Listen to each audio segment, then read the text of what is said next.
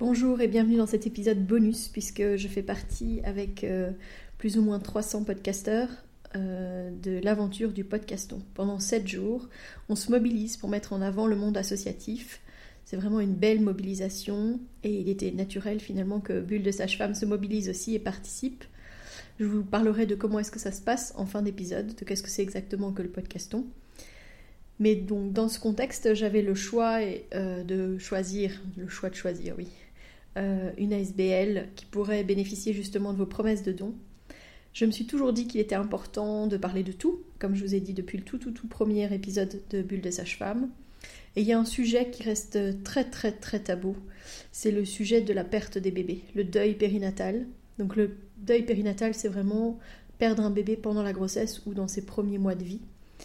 Et dans ce contexte euh, très invisibilisé, euh, il y a des associations qui se mobilisent, et notamment Au-delà des nuages, qui est donc une ASBL qui offre des séances de photos gratuites pour les parents qui vivent un deuil périnatal, quel que soit le moment de la grossesse. Il n'y a pas de limite de durée. Ça leur est arrivé de photographier dernièrement euh, un tout petit bébé de 7 semaines. C'est dès que les parents ressentent le besoin d'avoir un souvenir euh, photographique de leur bébé, ils peuvent faire appel à Au-delà des nuages. Donc c'est totalement gratuit.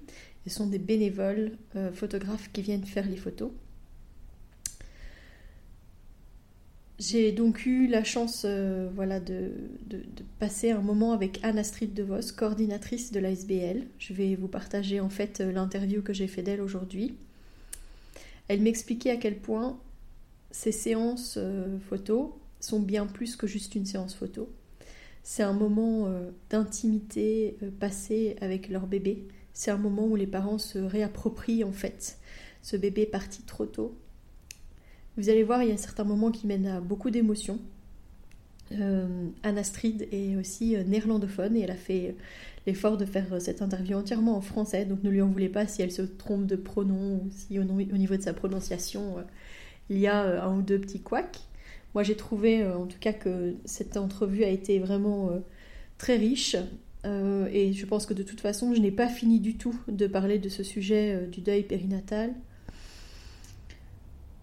C'est vraiment important de parler de cette association qui vraiment laisse un souvenir avec les photos, mais aussi ce moment hyper important de la rencontre avec ce bébé. Cette association, elle sensibilise au deuil périnatal et euh, pour que les tabous disparaissent enfin, pour que ces bébés ne restent pas dans l'invisible, mais qu'on reconnaisse la réalité. Mais aujourd'hui, je vous invite à entendre le témoignage de Anne Astrid et surtout de sa manière de parler de cette association pour que vous puissiez euh, soutenir au-delà des nuages euh, par tous les moyens qui seront potentiellement à votre portée. Bonne écoute.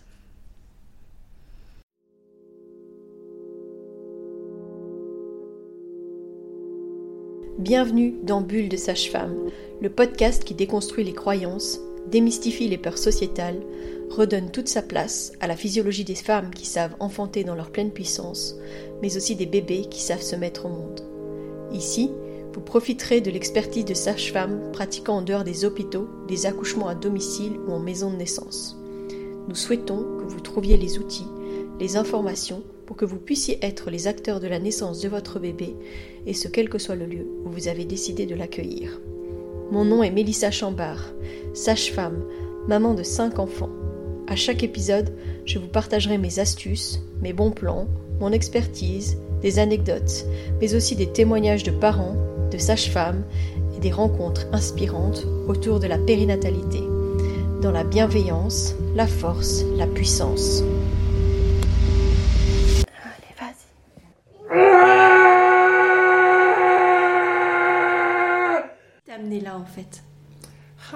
Bonne question. En fait, euh, moi, après des longues années de trajet PMA, j'ai perdu euh, deux grossesses précoces. Et ma troisième grossesse, les, les, médecins, je suis arrivée aux urgences, je perdais énormément de sang, j'avais des petites contractions. Et euh, là, le médecin de garde m'a dit, mais madame, vous savez ce que c'est? C'est votre troisième fausse couche déjà là, pour moi, ce manque d'empathie, c'est la manière froide de, me dire ça, aussi l'association essaye d'éviter ce mot fausse couche. Il n'y a rien de faux. Déjà, la femme se culpabilise tellement, elle se pose plein de questions. Qu'est-ce que j'ai fait de mal? Qu'est-ce que j'aurais pu faire pour ne pas perdre ce bébé? Donc, euh, pour moi, à cause de tous ces événements personnels, je suivais depuis un certain temps déjà l'association et je l'ai rejoint comme bénévole euh, d'abord et après j'ai eu euh, l'opportunité de prendre le rôle de coordinatrice et voilà, je tiens tellement à cœur de, soutenir les parents, d'apporter un peu de douceur dans leur souffrance. Euh, c'est ça ma motivation, même si c'est pas un travail euh, facile euh, au quotidien, évidemment. Non, évidemment. Oui, donc tu as toi-même traversé des deuils et des, pertes de bébés, et mhm. ça t'a amené justement à vivre ça. C'est mhm. clair que le mot fausse couche, c'est vraiment, encore une fois, nier ce que c'est réellement, parce que rien n'est faux dans ce que traversent les femmes à ce moment-là. Et c'est tellement dur de perdre un bébé quand il était là, et c'est aussi difficile quand on a traversé euh, tout un parcours comme a été le tien, quand finalement on souhaite avoir un bébé et puis qu'on n'arrive pas non plus à avoir un bébé. Tu vois, ces deux formes de... Voilà, ces deux formes de deuil, parce qu'au début on m'avait dit, vous ne seriez jamais maman. Et déjà d'assumer ce choc-là, ce coup-là, après, on a commencé des trajets de FIF et heureusement, j'ai eu la chance d'être euh, enceinte plusieurs fois. Mais là aussi, de se dire, d'accord, je, quelque part, je peux quand même être enceinte, même si les médecins n'y croient pas. Mais après de deux fois perdre ce bébé, quelque part, tu te dis, ils ont raison, je ne serai jamais maman.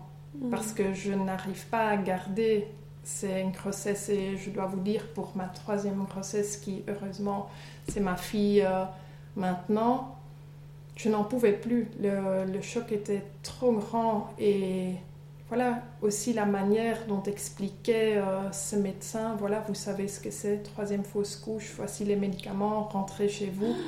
Donc il, partait directement du principe que vous perdiez le bébé alors que ce n'était pas le cas. Oui, comme c'était une FIF, elle me disait voilà, il n'y a pas d'embryon, il n'y a pas d'embryon, tandis que je savais bien à quel moment on a eu le transfert d'embryon, donc il mhm. devait y avoir le bébé. Mais il disait non, non, il n'y a plus, euh, c'est parti, euh, vous rentrez chez vous, c'est fini la grossesse. Et heureusement, dans l'hôpital de, de Bruxelles, j'étais bien suivie pour tout le trajet PMA.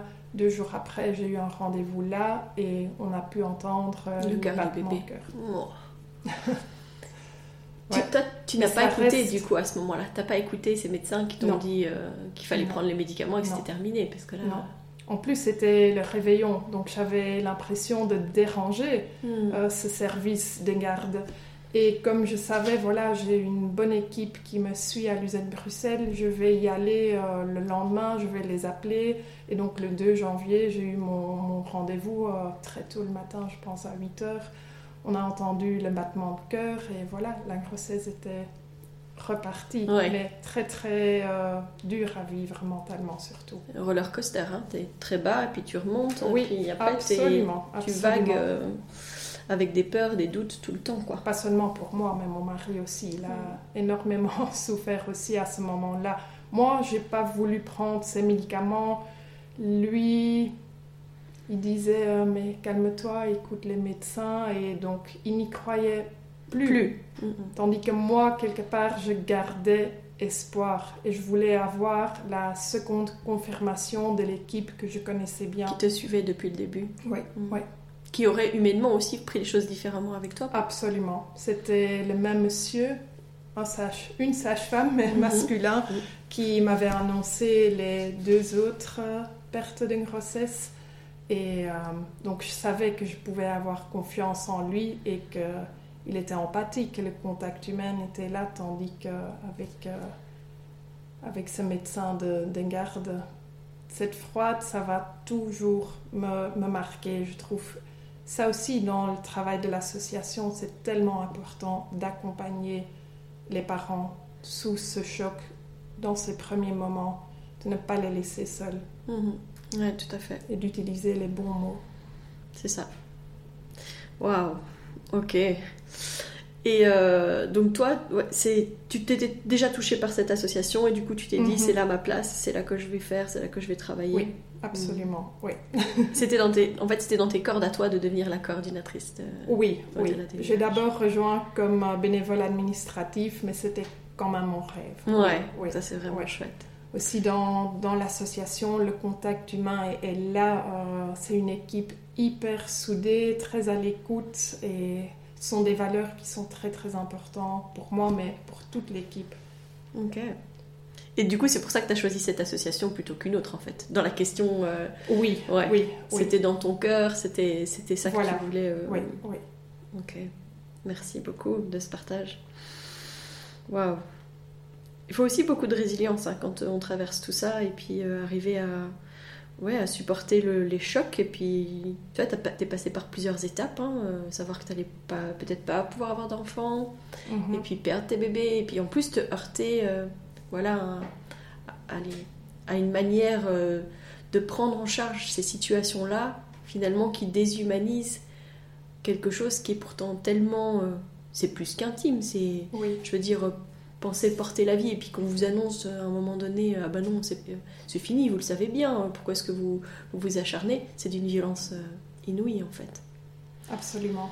Absolument. J'ai pas voulu quitter l'hôpital avant qu'elle fasse une prise de sang et elle m'a dit Madame, partez, partez de l'hôpital, ça sert à, ça sert à rien. Mm.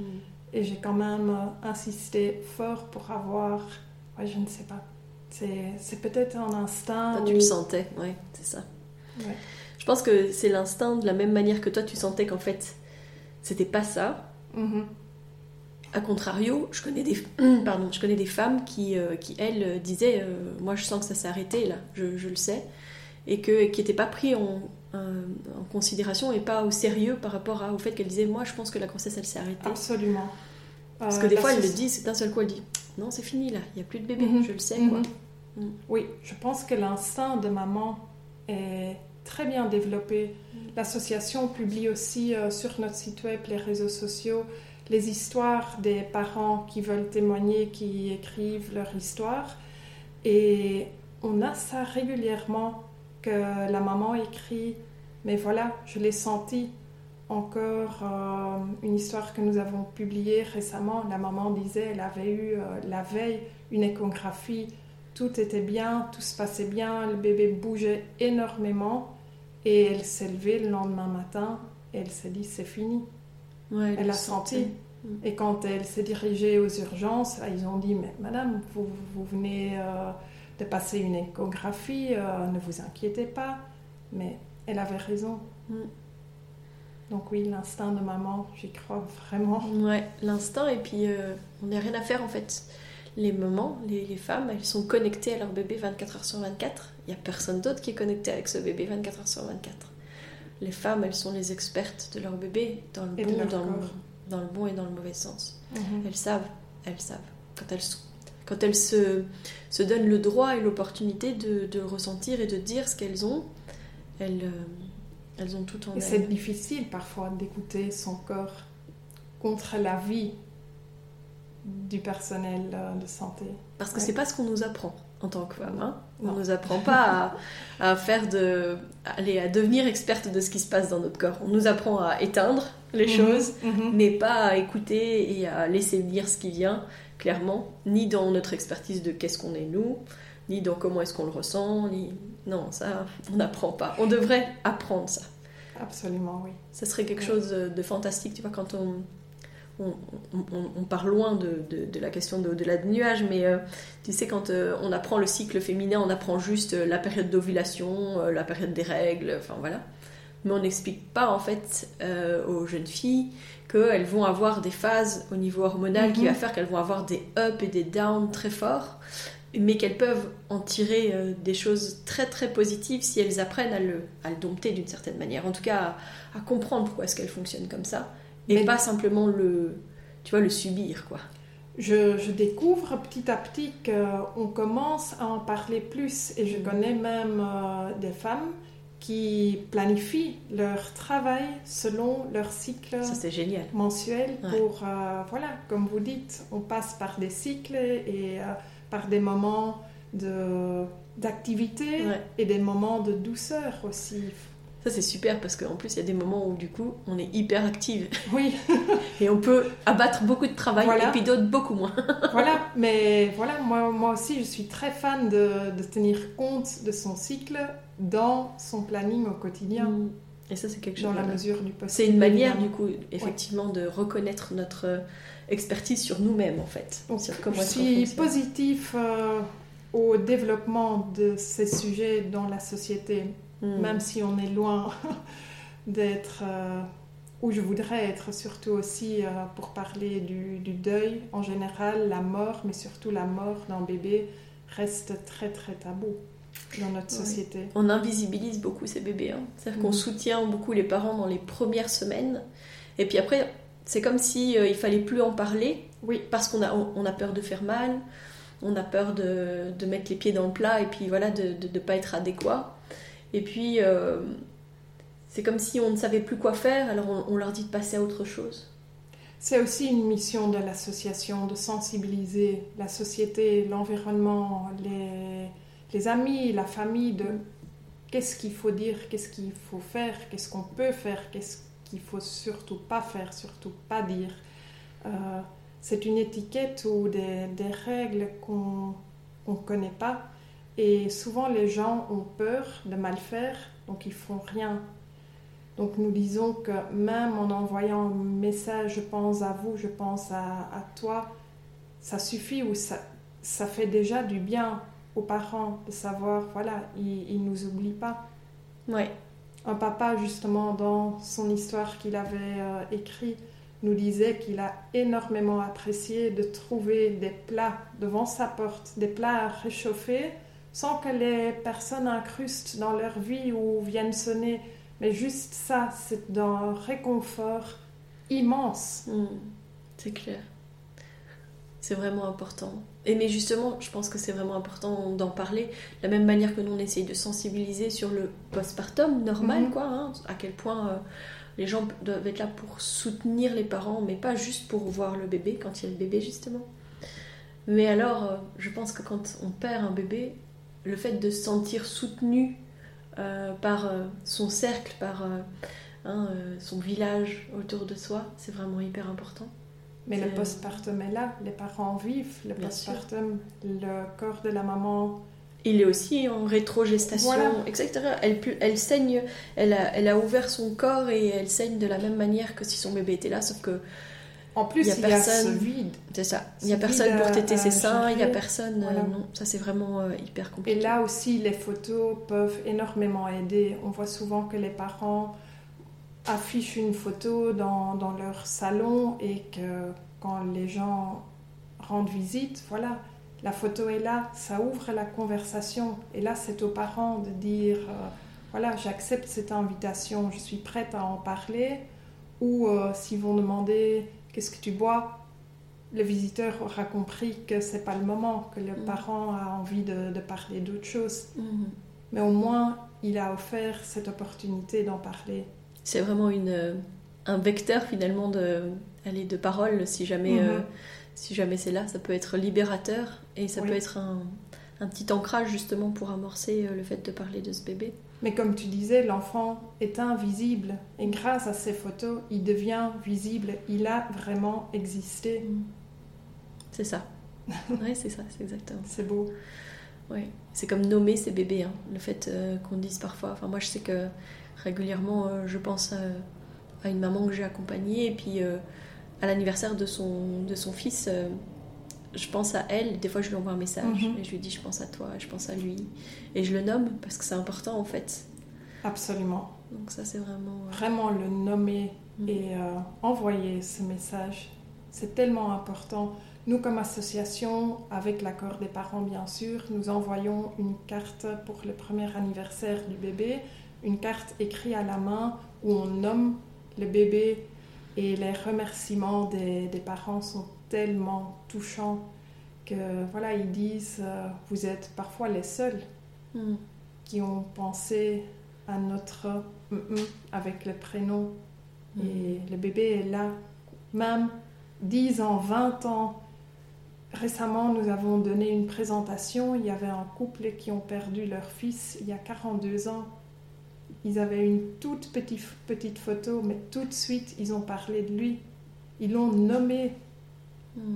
même 42 ans après, et même jusqu'à la fin de la vie. Bien sûr, bien sûr. J'ai des proches qui ont perdu un, un bébé euh, tout petit, quoi. euh, et, euh, et ils disent, ben, il nous attend, en fait. Clairement, ils disent, quand nous, on va mourir, on va le Mhm. rejoindre, en fait. Mhm. C'est important. Et ils parlent de lui, euh, clairement, euh, sans, sans tabou, quoi. Mais ce bébé fera toujours partie de la famille. Bien sûr, Aussi pour les frères et sœurs à venir, c'est important. Et là, les photos aident aussi à visualiser ce petit. Et souvent, on voit que la petite sœur d'après ou le petit frère, il dit Ah ouais, mais il me ressemble, j'ai le même nez, j'ai les mêmes oreilles. Ah oui. Et le bébé, il, il fera partie euh, à l'éternité de cette famille. Ouais.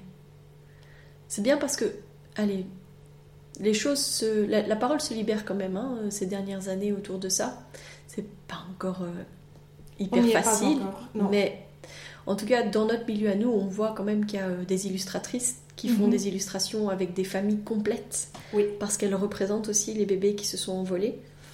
Et, euh, et je trouve ça vraiment très beau d'avoir des portraits de famille complets. Ça, c'est vraiment, c'est vraiment un beau cadeau. euh, à- Mais il est important que le tabou soit brisé pour que les parents se sentent moins seuls. Ouais. Surtout que on invisibilise tout ça, mais finalement, ça touche beaucoup de personnes. Oui, absolument. T'as une idée du pourcentage? Du pourcentage, non, parce que l'association vient quand les parents nous demandent. Donc il n'y a pas de critères sur la durée d'une grossesse, mais en tant qu'association, nous photographions environ 1100 bébés par an pour toute la Belgique. Donc ça veut dire entre 90 et 100 appels par mois. Ouais, c'est énorme. Énorme. Et tout le monde ne fait pas appel à vous? Non, c'est pour ça que je ne peux pas vous donner de, de Mhm. pourcentage. Mais c'est déjà un chiffre qui est énorme. Et Mhm. du réconfort pour ses, pour ses, ses parents. euh, On dit des paranges. Oui, oui c'est le terme qu'on utilise. Du réconfort pour ses paranges. Parce que c'est traverser un énorme tsunami, une énorme tempête que de perdre un bébé. Euh, et le fait que la société, elle, elle nous invite à oublier, à passer vite à autre chose, c'est nier le deuil que ça représente que de laisser un bébé euh, qu'on aurait dû avoir dans ses bras, qu'on aurait dû bercer la nuit, qu'on aurait dû euh, mettre au sein. enfin voilà, c'est énorme. Dis-moi un peu, quelles sont les difficultés que rencontre euh, l'association euh, au-delà des nuages? Ben, c'est surtout le tabou qui règne encore sur la mort et on voit une grande différence entre la Flandre et la Wallonie. Donc euh, le tabou règne beaucoup plus encore en Wallonie sur la mort en général, mais surtout la mort d'un bébé. Euh, donc, et de ce fait-là que le tabou règne tellement, nous avons plus de difficultés à trouver assez de photographes bénévoles. Donc quand nos bénévoles parlent autour d'eux de- du travail, ce qu'ils font pour l'association.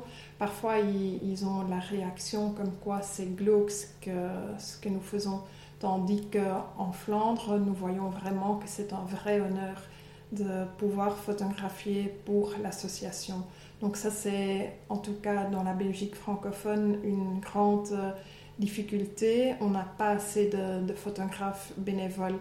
Donc, euh, pour nous, évidemment, il y a une stricte sélection de nos photographes, mais ce n'est pas nécessaire d'être photographe diplômé. Évidemment, évidemment euh, ça va de soi qu'il y a une sélection stricte parce qu'on n'a qu'un seul moment pour laisser des, des belles photos. C'est important que ce soyons des, des belles photos, mais aussi euh, le contact humain l'empathie est très très important euh, pour pouvoir justement accompagner les parents au moment qu'ils vivent un tel drame.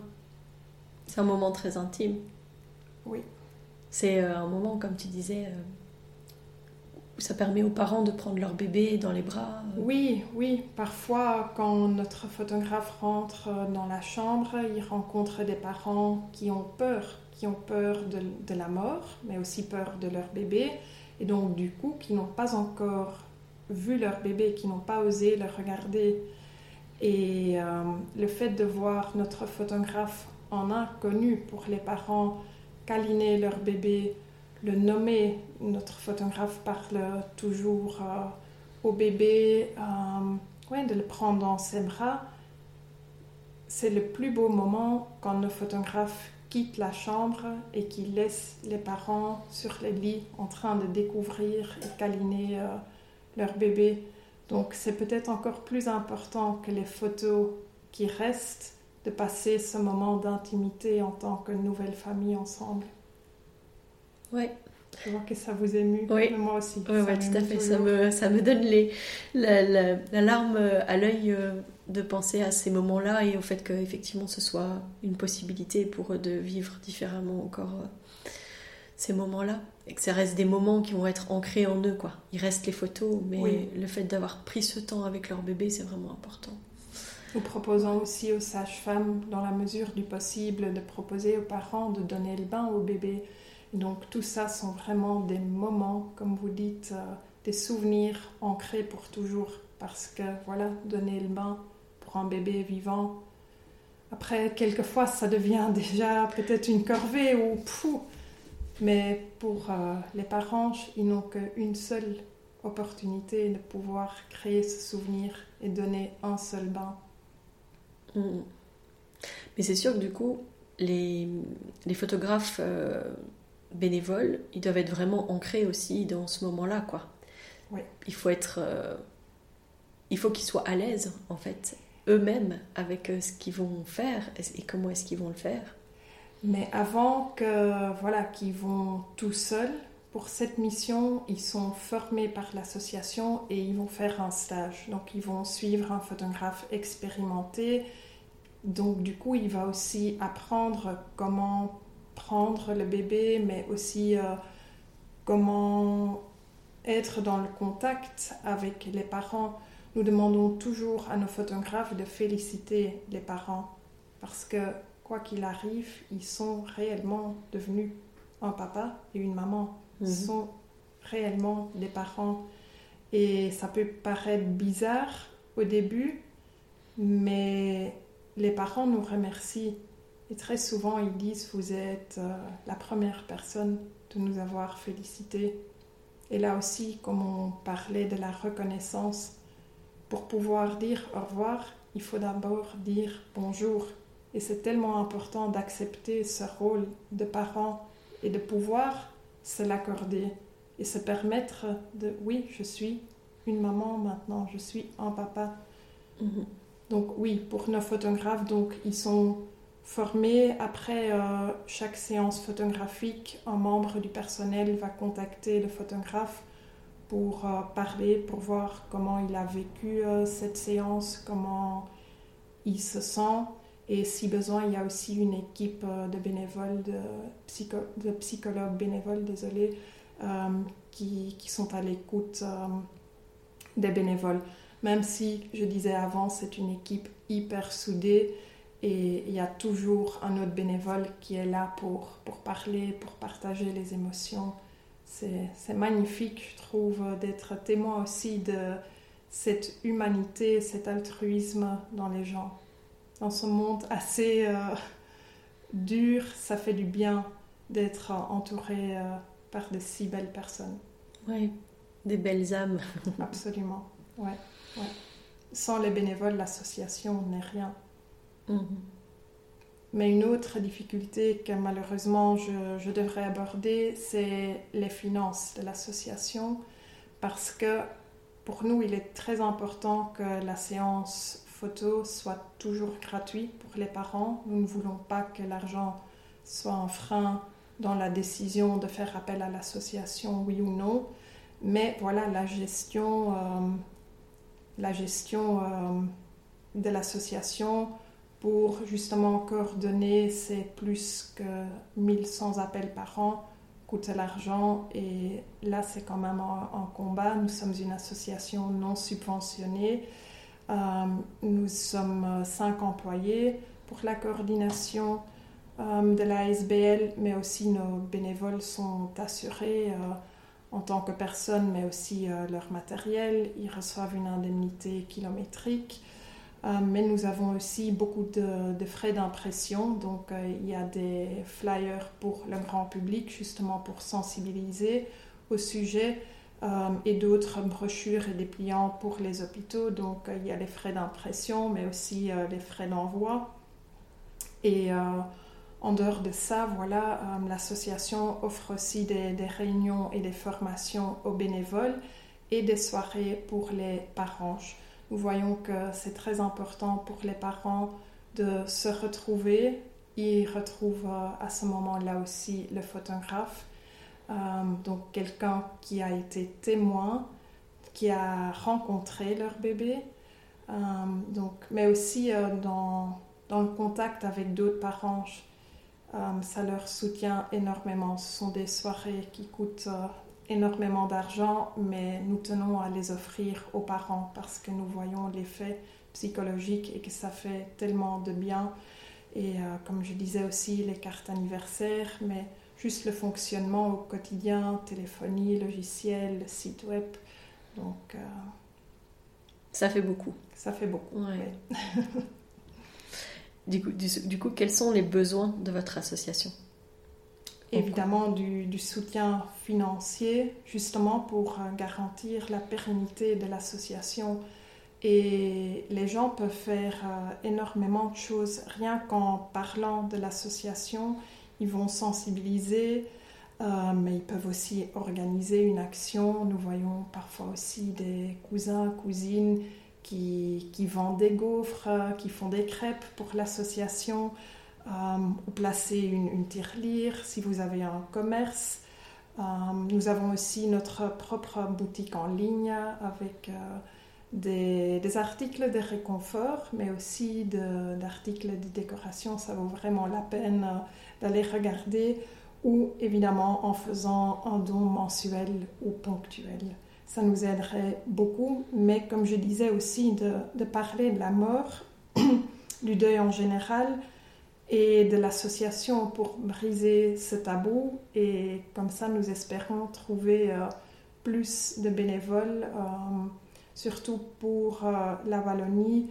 Et avec plus de bénévoles, nous pourrons couvrir toute la Belgique parce que malheureusement en Wallonie, nous sommes présents que dans 80% des hôpitaux. Donc ça veut dire que les sages-femmes, les gynécologues, les assistantes sociales vont systématiquement proposer nos services aux parents euh, quand leur bébé naît en silence.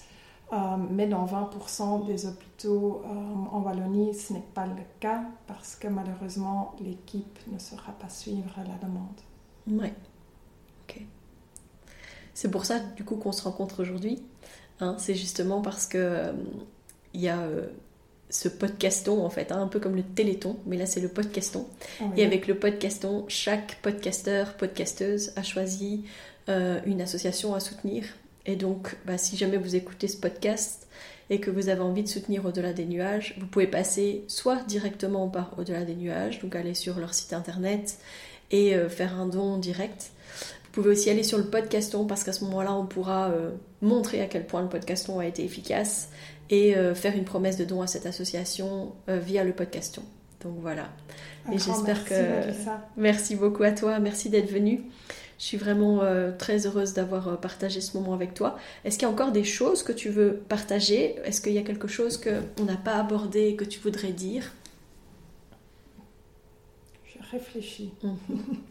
Moi, je peux te dire que j'ai eu une collègue qui nous a offert les petits porte-clés de mhm. Au-delà des nuages et qui est aussi venu euh, avec un, des chocolats de Au-delà des nuages parce que son, allez, sa chef de service pour euh, la fête, des fêtes de fin d'année avait décidé d'offrir des chocolats euh, de Au-delà des nuages. Du coup, c'est aussi. Hein. c'est aussi un moyen de, de soutenir votre association. C'est parfois de faire appel à Au-delà des nuages, enfin de, de, prendre des éléments chez Au-delà des nuages pour faire ben, des cadeaux d'entreprise ou ce genre de choses pour soutenir aussi votre ASBL Oui, et pour euh, en effet Pâques qui s'approche, nous avons toujours euh, ces délicieux euh, chocolats qui sont en vente dans la boutique en ligne. Ah ben voilà, donc une autre manière de soutenir au-delà des nuages, acheter des chocolats sur leur site internet. Parfait. C'est Merci. Merci à toi et ben au plaisir, en tout cas, de pouvoir rééchanger si jamais à un moment donné on en a besoin, et de te re-rencontrer et de rééchanger avec des professionnels autour de ce sujet délicat, mais ô combien important. Merci Melissa. Voilà, c'était un, épisode bien fort en émotion. Je ne sais pas si vous l'avez ressenti aussi, mais euh, on touche évidemment un sujet qui est euh, fort en émotion. Euh, pas facile des fois d'aborder ce sujet-là, mais c'était pour ça aussi que c'était important d'en parler. En tout cas, je voulais rappeler, parce que souvent on ne le sait pas, mais si jamais vous vivez un arrêt de grossesse, vous pouvez toujours faire appel à une sage-femme. Donc les sages-femmes, elles sont habilitées à suivre ça, parce que souvent ce sont des événements et des moments qu'on vit seuls alors qu'on a très peu d'informations. C'est-à-dire quand on vous donne un médicament, euh, ben, on vous dit juste oui, vous revenez euh, si jamais vous saignez trop. Mais c'est peut-être compliqué en fait de, savoir c'est quoi saigner de trop. Les femmes, elles le disent. Hein. J'ai beaucoup saigné, euh, j'avais des contractions, je savais pas ce qui était normal, ce qui n'était pas normal. Voilà, on m'a dit qu'il fallait que je patiente et puis que j'attende que je perde mon bébé, donc voilà. Mais si vous avez une sage-femme, elle pourra vraiment être gardienne de l'espace et du temps et s'assurer qu'on reste toujours dans le bon et que vous n'êtes pas en danger, que vous ne saignez justement pas de trop. Euh, et aussi, elle pourra vous proposer euh, l'opportunité de voir votre bébé parce que comme elle doit s'assurer que tout est normal, ben, elle devra regarder évidemment vos pertes. Et si jamais euh, l'embryon est là, elle pourra vous proposer de le voir, chose que souvent les parents se refusent à faire parce que ben on fouille rarement quand même dans les caillots de sang, euh, dans les pertes. Euh, souvent les femmes elles sont sur la toilette et euh, bah, le réflexe c'est de tirer la chasse. Et après elles en parlent, elles disent oh, tu te rends compte j'ai tiré la chasse, c'est quand même c'est violent quoi. Alors que si vous avez une sage-femme, elle, elle peut vraiment s'assurer de, ce de ce qui se passe et elle peut potentiellement vous proposer de voir votre bébé. Voilà. Je voulais aussi dire aussi qu'en tant que professionnel, ben voilà, Astrid, elle parlait justement de ce, médecin de garde qui l'avait accueilli en lui disant Bah oui, madame, vous savez très bien ce que c'est, hein, c'est une, troisième, une troisième fausse couche, et puis euh, c'est tout, quoi. Prenez vos médicaments, euh, partez, partez, il n'y a pas besoin, et on ne peut plus rien faire pour vous de toute façon. Mais elle m'expliquait aussi qu'il euh, y a eu des moments aussi où, quand elle, avait l'impression que tout était ok, qu'elle est allée à un contrôle, et puis qu'on lui a dit Ah, mais vous n'avez pas évacué tout, il y a des restes en fait. Mais c'est parfois vraiment important de faire attention aux mots qu'on utilise, et même si euh, c'est ce que je dis, c'est pas toujours évident, mais en tout cas réfléchir, tourner cette fois sa langue dans sa bouche avant de dire quelque chose. Mais quand on parle de reste, on déshumanise complètement euh, ce que vient de traverser cette femme, le fait qu'elle vient de perdre un bébé. Donc euh, essayons de trouver aussi les bons mots. Strid m'expliquait que en néerlandais, euh, le mot qui est utilisé pour parler du fait d'être enceinte euh, se traduit par être en attente. In verwarting. Ne m'en voulez pas si euh, je ne prononce pas bien, mais voilà, in verwarting pour dire en attente. Et elle expliquait que l'association essayait vraiment de mettre en avant la, la signification de verwarting, verwartinglis, qui veut dire perdre cette attente, enfin, euh, avoir perdu cette attente.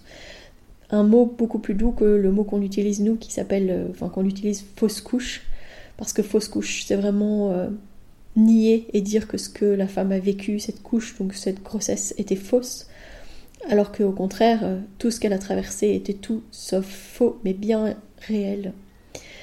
Donc en, recherchant et en reparlant de ce terme utilisé donc Verwarting, ver, euh, Verwarting Verlis. C'est ça, Verwarting Verlis. Euh, elle m'expliquait donc que ça serait hyper intéressant de faire appel à vous, auditeurs euh, du podcast, et des personnes autour de vous, pour trouver un autre mot que fausse couche. on, utilise parfois le terme de grossesse arrêtée, mais c'est quand même fort médico-médical. Peut-être qu'il y a encore d'autres choses, d'autres mots à inventer. Donc si jamais vous avez ce mot, on est tout oui. Et euh, je pense que Anne Astrid me disait qu'elle serait très intéressée d'avoir ce retour de votre part. Euh, je voulais aussi vous parler, euh, voilà, parce qu'on parle de Au-delà des nuages, donc qui fait les photos, mais il y a aussi d'autres moyens d'immortaliser des petites parties de ces petits êtres qui sont partis trop tôt. Et je pense notamment à une amie, euh, Natacha Lambert, qui a créé euh, dans, voilà, dans son travail une partie qui s'appelle émotionnel, donc émotion avec L, A-I-L-E-S à la fin, et qui a pour vocation justement de faire des moulages mains-pieds de ces petits bébés partis trop tôt. Et voilà, elle aussi, elle propose ce, service gratuitement en disant aux, parents que si jamais ils veulent euh, participer d'une quelconque manière qu'ils veulent, ils peuvent le faire évidemment, mais qu'elle demande aussi euh, des dons pour en fait couvrir les frais notamment bah voilà, les frais de déplacement parce qu'en général elle va jusqu'au centre funéraire. Euh, et aussi bah voilà, le matériel potentiellement, etc. Donc elle a créé une cagnotte pour ça aussi. Donc si jamais vous voulez la, soutenir, vous pouvez aussi aller voir sur sa page émotionnelle. Voilà, cet épisode un peu spécial touche à sa fin. J'espère que vous l'avez apprécié. Je vous encourage vraiment à visiter justement podcaston.org. Donc podcaston c'est P-O-D caston.org. Ça vous permettra de découvrir euh, plus d'une centaine d'autres associations à travers d'autres excellents podcasts. Et c'est aussi l'occasion, euh, si vous en avez la possibilité, de faire une promesse de don à Au-delà des nuages. Là aussi, ça se passe sur podcaston.org, c'est très facile. Euh, important en fait de passer par là pour pouvoir peut-être dire allez, euh, que justement vous faites un don pour euh, cette association. Vous pouvez quand même aussi aller directement sur euh, Au-delà des nuages. Sachez que Au-delà des nuages, c'est 6 employés, 320 bénévoles dans toute la Belgique. Et Anna Strid explique clairement qu'il y a beaucoup plus de bénévoles en Flandre qu'en Wallonie. En Wallonie, c'est encore fort, fort tabou de parler de ces bébés décédés. Et ils ne sont pas encore présents, par exemple, dans tous les hôpitaux. Donc, vous pouvez en parler autour de vous, faire en sorte que les communications passent aussi encore mieux auprès des, équipes hospitalières. Ces 320 bénévoles, ça regroupe des photographes évidemment, mais aussi des gardiennes des nuages, qui sont les personnes, les bénévoles qui répondent aux appels 7 jours sur 7, de 8h à 21h. Donc si jamais vous appelez au-delà de 21h, vous aurez un répondeur et on vous rappellera euh, après 8h. Donc si jamais vous avez du temps, euh, et que vous souhaitez devenir bénévole pour Au-delà des nuages, c'est aussi une possibilité. Si jamais vous avez euh, cette euh, nature en vous de prendre de belles photos et que vous avez envie de donner un peu de votre temps, de votre savoir-faire aussi pour aider ses parents endeuillés, vous pouvez prendre contact avec Au-delà des nuages qui recherche clairement des photographes comme elle vous le disait. Donc voilà, ce sont des choses que je vous rappelle. Vous pouvez évidemment prendre contact directement avec vous. Avec eux, pardon. Anastrid, elle a eu un une expression qui m'a fort touchée quand justement on parlait de ce besoin de bénévoles et des bénévoles qui sont actuellement dans l'association. Et elle me disait, les bénévoles sont des personnes en or. Voilà. Je vous remercie et je vous dis à la semaine prochaine et euh, merci pour cette écoute, pour ce podcaston, pour cet épisode euh, particulier.